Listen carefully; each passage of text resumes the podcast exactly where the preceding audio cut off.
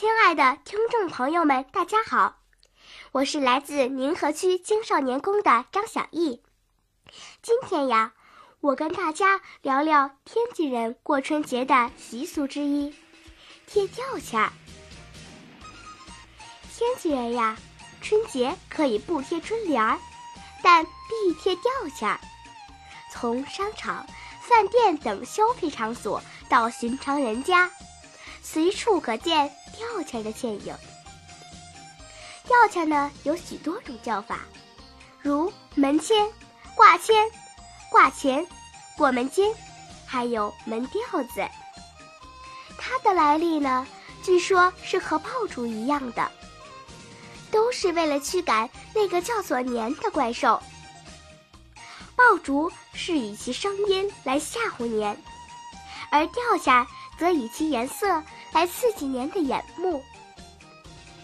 吊下是剪纸艺术的一种，早期是剪子剪制而成，后来随着需求量的增大，改为套板雕刻。吊下的形状是纵向较长的长方形，下部一般都是吉祥如意的字样和图案，主题周围围绕精致的连环或交叉图案。吊钱除了样子讨巧外啊，名字也颇是吉利，听着像是吊钱，给人们新年发大财的喜感。吊钱者。要闲也，